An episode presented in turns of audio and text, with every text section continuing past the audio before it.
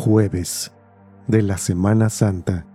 Evangelio según San Juan, capítulo 13, versículos del 1 al 15. Antes de la fiesta de la Pascua, sabiendo Jesús que había llegado la hora de pasar de este mundo al Padre, y habiendo amado a los suyos que estaban en el mundo, los amó hasta el extremo.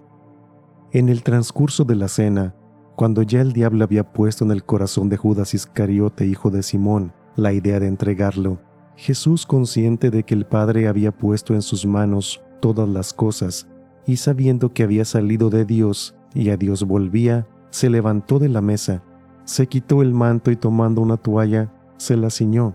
Luego echó agua en una cofaina y se puso a lavarle los pies a los discípulos y a secárselos con la toalla que se había ceñido.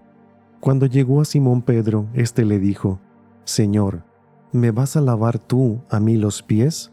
Jesús le replicó, Lo que estoy haciendo tú no lo entiendes ahora, pero lo comprenderás más tarde. Pedro le dijo, Tú no me lavarás los pies jamás. Jesús le contestó, Si no te lavo, no tendrás parte conmigo. Entonces le dijo Simón Pedro, En ese caso, Señor, no solo los pies, sino también las manos y la cabeza. Jesús le dijo, El que se ha bañado no necesita lavarse más que los pies, porque todo él está limpio.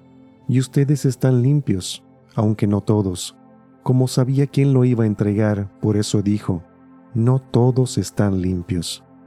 Cuando acabó de lavarles los pies, se puso otra vez el manto, volvió a la mesa y les dijo, ¿Comprenden lo que acabo de hacer con ustedes?